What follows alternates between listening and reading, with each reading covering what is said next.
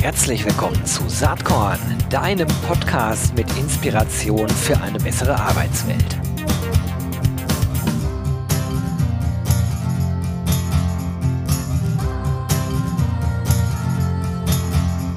Hallo und herzlich willkommen. Heute ein Saatkorn Podcast, auf den ich mich schon seit wirklich langer Zeit freue. Ähm, wir haben immer wieder Termin verschoben, äh, dann hatte der eine Corona, dann der andere, aber heute ist es soweit und ich darf äh, ganz freudig den Michael Witt hier begrüßen. Hi Michael, schön, dass du da bist.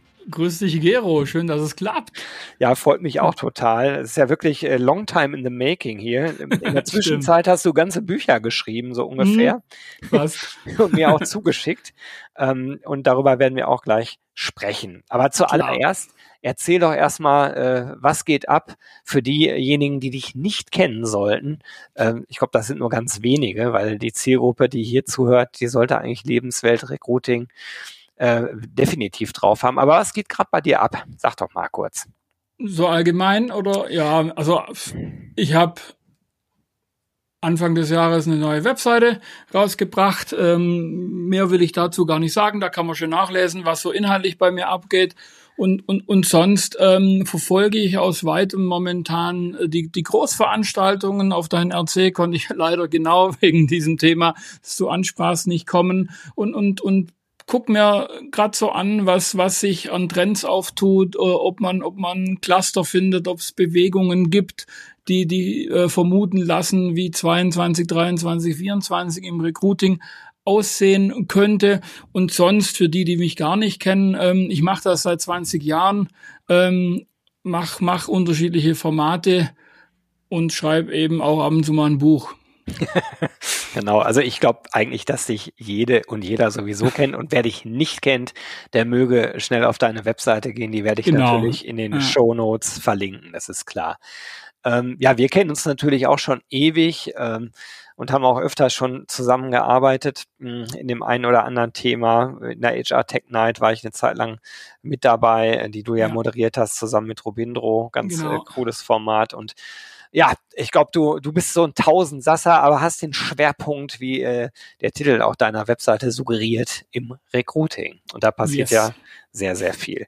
Mhm. Jetzt hast du gerade ein neues Buch rausgebracht. Es ist noch nicht sehr alt. Ich, äh, würde sagen, es ist im Sommer wahrscheinlich August rausgekommen. 3. Oder? August, genau. Ja, guck mal, sogar richtig geschätzt hier. Es heißt Recruiting Management und Recruiting Organisation. Mhm. Und im Fokus äh, da drin auch das Recruiting-Lebensweltenmodell.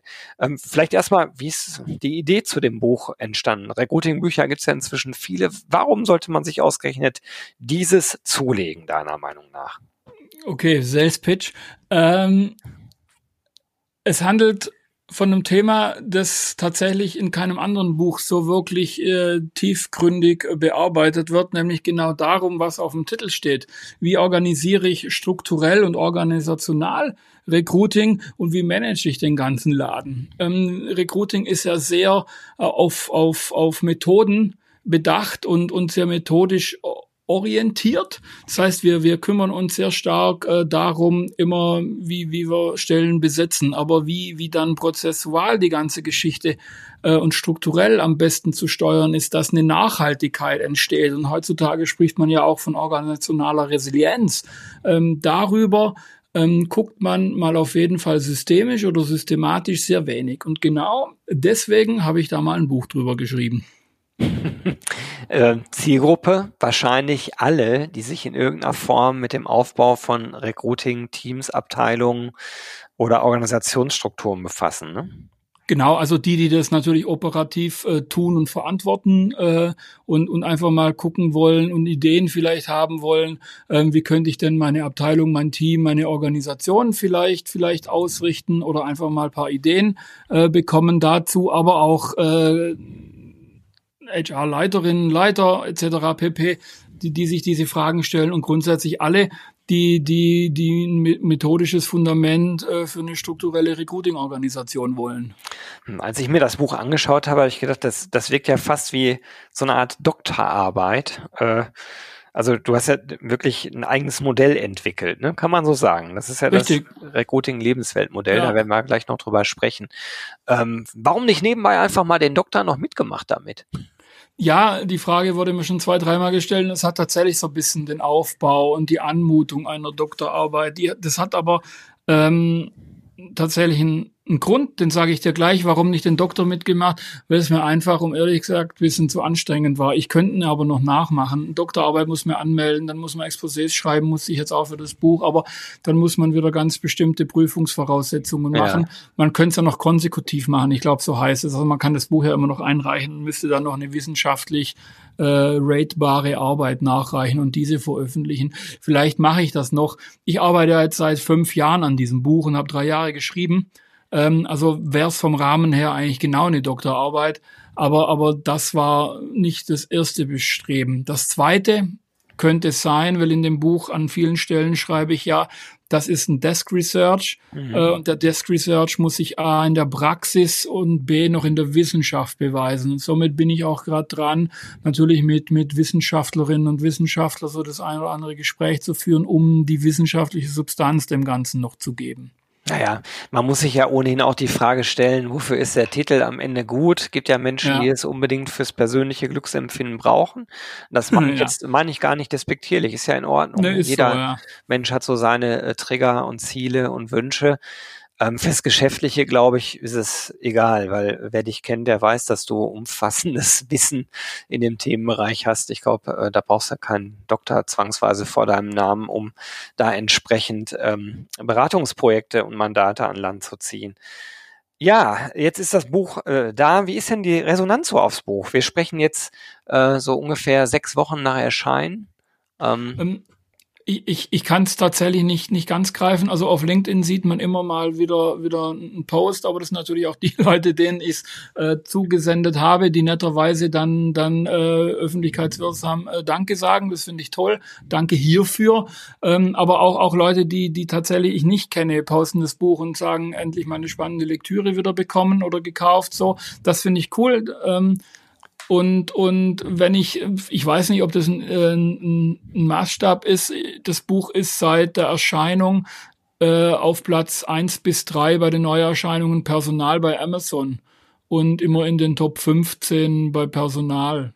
Ja, cool. Äh, erstmal herzlichen Glückwunsch. Also ja. Chapeau, äh, Hut ab. Äh, also es scheint auf jeden Fall ein Bedarf zu sein, sich diesem Thema mal äh, zu nähern. Ich habe deine Frage von vorher nicht beantwortet. Doch. Warum das Buch aussieht wie eine Doktorarbeit, aber egal. Äh, nee, nee, ich, ich, ich hatte nicht gefragt, warum es so aussieht, so. sondern warum du nicht einen Doktor direkt so, damit verbunden Dann habe ich es beantwortet. Das hast, du aus, das hast du ausführlich beantwortet.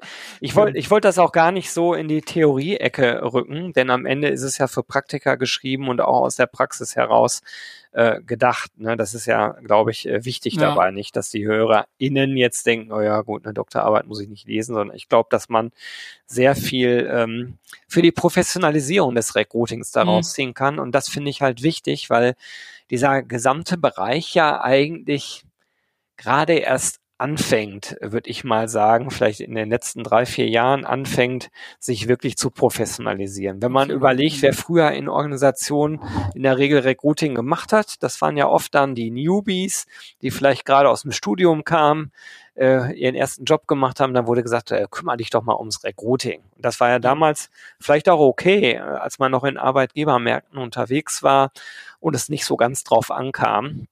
Äh, da konnte man, glaube ich, äh, sehr hemsärmelig vorgehen. Das ist natürlich heute nicht mehr der Fall. Und wenn man nach vorne guckt, ist es noch weniger der Fall, weil wir natürlich durch Demografie, Digitalisierung, Wertewandel allein drei riesengroße Trends haben, die genau in eine andere Richtung zeigen und es eigentlich erforderlich machen, dass Recruiting sich professionalisiert. Und so verstehe ich nämlich das Buch als Beitrag so. zu dieser Professionalisierung. Schwingt das bei dir auch mit? Ja, das ist eigentlich der Hauptantrieb dieses Buches und auch so ein persönlicher Antrieb von mir, weil im Recruiting ähm, fragst du fünf Recruiterinnen, Recruiter, äh, was ist denn das Rollenprofil äh, von einer Recruiterin und einem Recruiter, hast du elf verschiedene Ansätze so. Äh, weil wir, wir sind ja irgendwie ein Querschnittsberuf, der, der sich von vielen anderen Berufen oder Disziplinen Sachen greifen muss. Du im Employer Branding hast ja auch mit E-Commerce und, und, und verschiedenen Marketing-Disziplinen, Kommunikation, musst du dir ja Dinge entleihen ähm, um, um für, fürs Recruiting tätig zu werden. Und so ist es im Recruiting auch. Wenn wir jetzt nur mal Eignungsdiagnostik und so Sachen nehmen, Interviewtechnik, müssen wir uns überall entleihen, wenn wir nichts eigenes haben. Und somit fällt es uns auch an eigenen Modellen und Theorien so. Und, und wenn wir professionalisieren, müssen wir halt beginnen, mal eigene ähm, Sachen irgendwie auf die Kette zu kriegen. Und, und ich habe jetzt halt mal mit einem Modell angefangen, mit einem, mit einem Organisationsmodell. Andere können natürlich äh, gerne nachziehen und, und, und mal eigene andere Modelle entwickeln. Wenn wir nämlich auf die PE mal gucken, die haben ja eigene Modelle. So, und, und andere HR-Disziplinen haben komplett eigenständiges Theorie-Framework bis auf Recruiting. Wir kriegen es irgendwie nicht auf die, die Reihe. Und, und dieses Buch oder dieses Modell ist eben ein Ansatz, ein Diskussionsansatz, ein, ein Denkmodell, ein, ein Umsetzungsframework, das genau in diese Kerbe schlagen soll. Genau. Und ähm, du sagst, wir haben das nicht. Ich würde sagen, doch, haben wir jetzt ja doch. Hast du ja entwickelt und geschrieben. Jetzt ist natürlich spannend, äh, das ist als Idee da. Und vielleicht gehen wir auch gleich mal durch, dass du einmal skizzierst, mhm. wie das äh, Recruiting-Lebensweltmodell aufgebaut ist, was die zentralen Überlegungen dahinter sind. Denn der nächste Schritt wäre ja in der Tat, das wirklich auf die Praxis anzuwenden. Ja. Und wenn ich du wäre, ähm, vielleicht ist das auch schon der Fall, hätte ich mir schon, glaube ich, aus, dem, aus der Beratung heraus ein, zwei Organisationen gesucht, äh, mit denen man das direkt mal live äh, umsetzt. Äh, bist du da schon unterwegs? Ja, ja, also eine hat schon und bei zwei führe ich es gerade ein. Ja, sehr cool. Guck, dann reden wir hier tatsächlich über einen Ansatz, den es auch schon in der Praxis gibt. Ja, ja führ uns doch vielleicht mal da durch. Also ähm, ich hatte überlegt, wie man das am besten aufbaut. Du hast ja so verschiedene Stränge, also es sind ja. eigentlich von Tier 0 bis Tier 3. Äh, und es entwickelt sich von operativ äh, zu strategisch oder je nachdem, wie rum man es liest, von strategisch zu operativ. Mhm. Vielleicht kannst du einmal erläutern, wie das Modell aufgebaut ist und was sozusagen die Kernelemente sind. Also letztendlich hat das, das Modell zwei Sichtweisen und du hast jetzt die Kundensicht ähm, skizziert und die Kundensicht ist genau ein ganz klassisches Delivery-Modell, das nach verschiedenen Service-Level-Stufen aufgebaut ist, das man aus dem IT kennt, das man aus dem Service-Desk kennt ähm, mit, mit drei unterschiedlichen Zugangsebenen, ähm, Hiring Manager, Bewerberinnen und, und eine intern Strang, der, der quasi von einer Strategieebene hin Produkte bereitstellt, ähm, bis vorne äh, in die Recruiting-Ebene. Das klingt jetzt mal sehr abstrakt. Ähm, ich glaube aber, dass, dass, dass äh, wir verschiedene Funktionen innerhalb einer Recruiting-Organisation brauchen, die dann genau diese Service-Level speisen und, und äh, der Grund, warum wir verschiedene Funktionen brauchen, ist dann wieder, wir brauchen für diese Funktion unterschiedliches Personal mit unterschiedlichen Skillsets. Jetzt komme ich zu einem der Kerngedanken, der internen Kerngedanken. Das ist A, der Abbau von Silos. Und, und da haben wir ja, Gero, auch schon relativ oft drüber diskutiert. Ähm, das ist die Zusammenarbeit von Employer Branding, HR Marketing und Recruiting. Mhm. Ähm, da kann man dann viel diskutieren, treffend auch diskutieren, ist Employer Branding im Lead, ist HR Marketing im Lead oder, oder auch Recruiting im Lead. Ähm, diese Diskussion ähm, habe ich abgekürzt und habe gesagt, natürlich ist Recruiting im Lead und, und Employer Branding und HR sind, sind zwar Hauptprozesse, aber, aber Unterstützungsprozesse zum einen. Und dann ähm, habe ich dann natürlich in dem Modell die ganzen drei Disziplinen in ein, in ein Framework gegossen. Also nicht mehr drei einzelne Abteilungen, wo dann, keine Ahnung, Employer Branding vielleicht in Communications zugeordnet ist, Azure Marketing, Marketing und so, sondern alles in eins. Rein dem geschuldet, dass auch drei Säulenmodelle besser funktionieren, wenn das alles in einem, einem ähm, organisatorischen Framework passt. Dann. Warte mal ganz kurz, bitte, ganz kurz. Mhm. Das bedeutet auch in deiner Recruiting-Beratung, also ich, weil ich würde immer ganz gerne den Transfer in, in die Praxis machen, mhm. sozusagen auf, auf den verschiedenen Ebenen.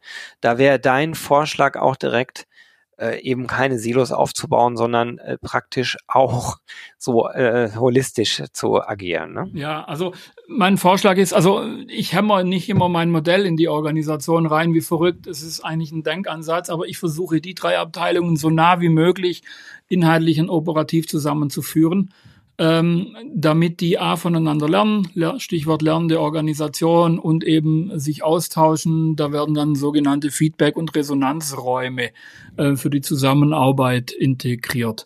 Und, und wenn das funktional ist, dann kommen auch beispielsweise ganz äh, klassisch Inhalte aus dem Interview, was die zehn äh, häufigsten Fragen der Bewerbenden auch mal Richtung HR Marketing und Employer Branding, die dann wiederum überlegen können, welche von diesen zehn häufigsten Fragen, die die letzten sechs Monate uns gestellt werden, können wir denn vielleicht kampagnenseitig auf Landingpages oder grundsätzlich mit anderen Tools ähm, schon, schon abfangen, um eben diese Risikovermeidung ähm, die die Bewerbenden ja heutzutage sehr betreiben, äh, zu reduzieren. So und und und wenn wir diese strukturellen Zusammenschluss nicht haben, findet das nicht statt. Mhm. Ja, klar. Dann lass uns mal einen Schritt weitergehen. Genau. Und dann würde ich eben diese Fun äh, diese diese Disziplinen äh, vornehmlich Aufgaben und und funktional ähm, zusammenführen. Das heißt, ich habe drei äh, Recruiting-Handlungsebenen in mein Modell eingefügt, die äh, hierarchisch aufgebaut sein können, aber nicht müssen, die auch in Personalunion ausgeübt werden können, die aber auch in Teams ausgeübt werden können. Das ist einmal die Recruiting Management Ebene. Die Recruiting Management Ebene übernimmt verschiedene Aufgaben, vornehmlich die All-Over Recruiting Strategie, die, die vertritt die Recruiting Abteilung auch Richtung Top Management, die hat die, die, die globalen Steuerungs KPIs etc. pp. Ich kürze jetzt ab. Dann darunter oder auch nebendran liegt die Recruiting-Methodenebene. In der Recruiting-Methodenebene vereinen sich zwei Disziplinen, das HR-Marketing und aber auch ähm, das Recruiting, äh, die Recruiting-Strategie, die Recruiting-Teamleitung. Und hier sprechen wir dann von Ambidextrie. Das heißt, hier haben wir die kreativen äh, Köpfe, aber auch die administrativ-strategischen Köpfe, die dann quasi die Recruiting-Methodenebene, das ist die dritte Ebene, unterstützen. Und da sitzen die Recruiterinnen und Recruiter, die tatsächlich bedient werden aus der Methodenebene mit Produkte, mit Tools, um eben äh, perfekt Candidate Experience etc. pp. umzusetzen und die Einstellungen vorzunehmen. Und jetzt kommt das strukturelle Modell wird gemappt eben auf das Delivery-Modell und dann siehst du auch, Tier 1 ist dann die Recruiting-Methodenebene, Tier 2, ne, doch Tier 2 ist die Konzeptebene und Tier 3 wäre dann äh, die Management-Ebene. Mhm. Also quasi ein Framework, um Recruiting entsprechend in Organisationen so aufzubauen, dass es wirklich Sinn macht. Genau. Jetzt hast du ja erzählt, dass äh, in der Tat der Ansatz auch schon in einem Unternehmen äh, in place ist. Ja. Ähm, wie sind denn so die ersten Erfahrungen damit? Ähm, die ersten, also organisationales Messen ist natürlich schwierig, ähm, weil, weil das, das natürlich die Zusammenarbeit äh, und die Organisation umbaut. Es ist ein Prozess von einem Jahr, eineinhalb tatsächlich, äh, wo ich jetzt Organisationen begleite, um das umzubauen. Was man feststellen kann, ist, ist ein besseres Arbeitsklima, schnellere Prozesse, schnellere Umsetzungen, bessere Abstimmungen. Die Teams arbeiten tatsächlich, ich nenne es jetzt mal agiler, teilweise mit agilem Besteck, teilweise ähm, aber aber mit, mit, mit flexiblen Teamzusammensetzungen, Aufgaben sind klarer, sind strukturierter ähm, und die, die Organisationen können schneller entscheiden, was sie tun müssen. Und genau das ist es. Sie sollen nämlich handlungsfähiger sein. Also brauchen wir noch ein Tool, Brauchen wir kein Tool? Was passiert? Können wir Plan B, Plan C umsetzen? Brauchen wir eine Kampagne? Brauchen wir keine Kampagne, weil das Recruiting eben relativ schnell die Zugänge zu den entsprechenden äh, Campaignings, Teams hat etc. pp. Also das heißt, die, die Organisation ist handlungsschneller und wird keinen so einen schnellen Schock kriegen, wenn es heißt, oh, Hiring Freeze, nee, und jetzt wieder Vollgas, weil sie in sich gefestigter ist und, und weiß, äh, welche Wege sie gehen muss, wenn dieses oder jenes passiert. Das kann ich jetzt schon sagen. Das hört sich ja erstmal wirklich gut an. Also mhm. ich, ich finde es ganz spannend, den Ansatz, den du gehst. Ne? Also Recruiting als, also ich übersetze das jetzt mal, so steht nirgendwo so klar, aber implizit äh, verstehe ich so. Recruiting als Organisationsentwicklung Aufgabe anzusehen. Ne? Mhm. Weil ich erlebe ja ganz viel, äh, leider, dass der erste Schritt ist, dass die meisten immer nur über irgendwelche Tools reden. Jetzt gehöre ich ja genau. selber auch mit dazu, bin ja auch ein Fan der Startup und HR-Tech-Szene, aber ein Tool alleine wird äh, natürlich das Recruiting nicht retten können in einer Organisation. Ähm, äh, sozusagen die Aufbau- und Ablauforganisation dagegen hat sicherlich maßgeblichen Einfluss darauf, wie das Ganze läuft. Und dann gibt es noch einen dritten Aspekt, äh, da, da, weiß ich nicht genau, wie stark der hier mit drin steckt, zumindest vielleicht auch implizit. Das ist der für mich eigentlich wichtigste Aspekt, dass das Mindset erstmal stimmt. Mhm. Äh, das hört sich ja immer so simpel an. Was meine ich damit? Dass also die Top-Ebene nicht nur verstanden hat, es gibt einen, äh, eine Arbeiterlosigkeit, das mal mit dem neuen Wort zu belegen, äh, sondern der nächste Schritt, sie betrifft auch unser Unternehmen und dann der nächste und wichtigste Schritt. Und deswegen äh, setzen wir Dinge neu und anders und zeitgemäß um. Und da würde ja dann genau wenn man über Organisation spricht, dann Buch und dann Modell zum Tragen kommen. Ne? Richtig. Also das genau richtig. Ich verstehe Recruiting als Organisationsentwicklung zum einen. Zum anderen kommt die Organisationsentwicklung ja dann irgendwann auch mal in operative Recruiting-Strategien und dann natürlich auch in operative Recruiting-Tools. Also mhm. so weit geht es schon. Ähm, aber natürlich nicht in diesem Buch. Da gibt's dann eben diese vielen anderen Büchern, die perfekt dann daran quasi anschließen. Das ist das ja. eine das andere. Ich habe diese Orga, diese diese Funktion ähm, den oberen, äh, keine Ahnung, 10.000, also diesem, diesem Top-Management beizubringen, was dann auf dem Markt ist, extra verankert in dieser Recruiting-Management-Funktion. Die hat explizit genau diese Aufgabe, zum mhm. Top-Management äh, Kontakt aufzunehmen, diese Sprache zu sprechen, die Daten zu liefern, um genau den Impact dann des Sponsorship vom Top-Management in die Organisation reinzuholen, also in die Recruiting-Organisation reinzuholen. Da erlebe ich ja ganz oft, dass der Prophet im eigenen Land nichts gilt. Ne? Also Richtig, das ist, ist so. ganz kurios, so. weil äh, das, was ich da erzähle, das erzählst du in anderen Worten und ein Robindro in anderen Worten Richtig, und ganz genau. viele andere auch. Aber uns glaubt Aber, man dann irgendwie. Ja, ja, ich, ja, ich glaube, man, also wenn man von außen in Organisationen reinkommt, kurioserweise werde ich da qua äh, meiner Blogger- und Podcaster-Rolle auch immer mal wieder eingeladen. Da kann man natürlich Wahrheiten sagen und auch Leuten vors Schienbein treten. Ähm, das, das ist aus der internen Rolle ja oft schwierig. Und ich nehme mhm. mal an, dass du diese, ich sag mal, wie soll man das sagen? Erweckerfunktion äh, auch äh, öfters einnimmst. Ne? Du sagst nicht zwangsweise was anderes als die äh, in der Organisation sich äh, befindenden Recruiting-Experten auch selbst sagen könnten. Aber du kannst es vielleicht direkter sagen, mit mehr Nachdruck sagen und, und vielleicht auch noch mehr in den Markt einbetten. Ähm, das ist was, was ich jedenfalls sehr stark erlebe. Und deswegen wird einem dann geglaubt, weil man, weil man natürlich keine Aktien im Spiel hat, solange man kein äh, Beratungsmandat äh, hat oder noch nicht hat. Ne? Absolut. Ich habe tatsächlich genau für das dann, wenn man es bisschen fundierter will, ein, ein Problem Framing Workshop-Set mhm. entwickelt, äh, um das dann tatsächlich auch noch belegen zu können, wenn das gewünscht ist, um, um genau diese Aussagen treffen zu können. Ähm, und, und oft geht dann geht's dann auch gar nicht weiter. Aber dann gibt's eine, eine, eine Präse, auf Basis derer man dann intern die Wege wieder gehen kann. Das ist echt spannend, aber auch hilfreich dann für die Organisationen. Tja, Leute, hört gut zu. Müsst ihr mal vielleicht Michael ansprechen, wenn er euch die Frage stellt, wie zur Hölle kann ich das nur meinem Vorstand begreiflich machen, was hier gerade am Markt so passiert. Ne, das ist ja alles keine Raketenwissenschaft, aber nee, ist manchmal nicht. ist es äh, hilfreich, vielleicht den externen Blick da drauf zu haben. Ja, Michael, lass mal ein bisschen nach vorne gucken. Also das Buch mhm. ist jetzt da. Äh, ich mache jetzt Werbung dafür. Äh, vielleicht können wir sogar ein signiertes Exemplar verlosen hier bei dem Podcast, wer das macht. Ja, ja, ja, ja klar. Ja, cool. Also pass auf. Wer, äh, ich habe drei ein... für dich bereit. Was sagst du? Drei habe ich für dich bereit. Drei sogar. Hey Leute, mhm. also Michael Witt verlost drei, äh, auch signierte. Ja, könnte ich machen. drei signierte Exemplare von Recruiting Management und Recruiting Organisation.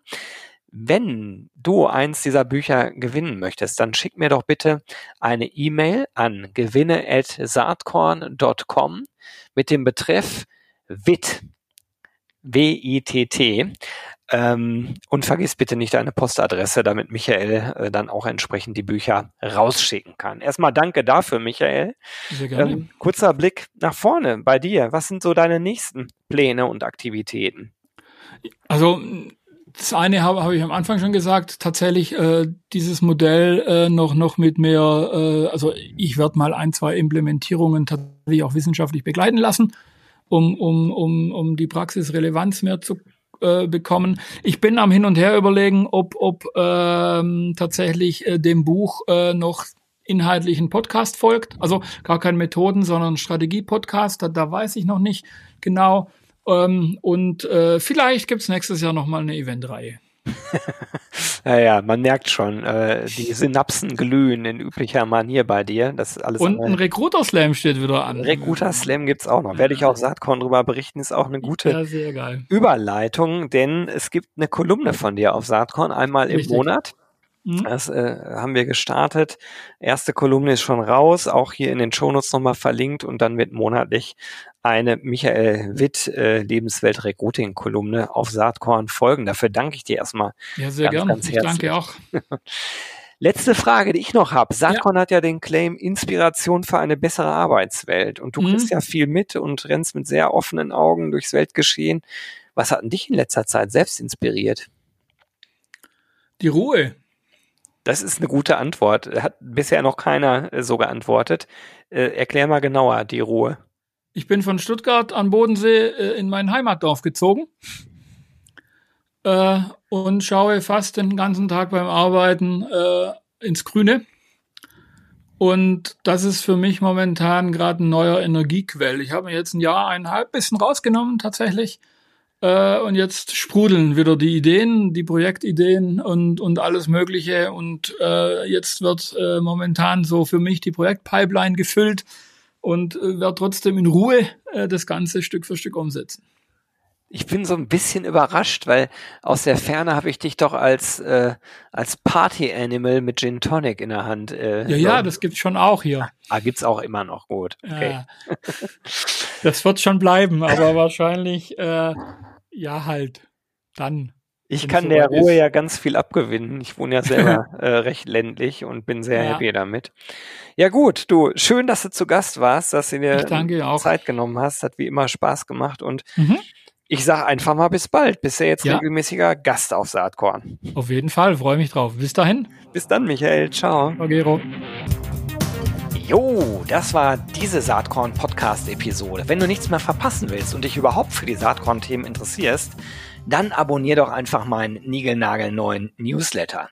Und dann bekommst du jeden Sonntag frisch alle Artikel, alle Podcast-Folgen, außerdem noch meine wöchentliche Kolumne und die Verlosung der Woche in deine Inbox. Musst du natürlich nicht sonntags lesen, geht auch montags oder dienstags. Ich würde mich sehr freuen. Hier nochmal die URL saatkorn.com slash Newsletter. Tja, dann bis bald. Ciao.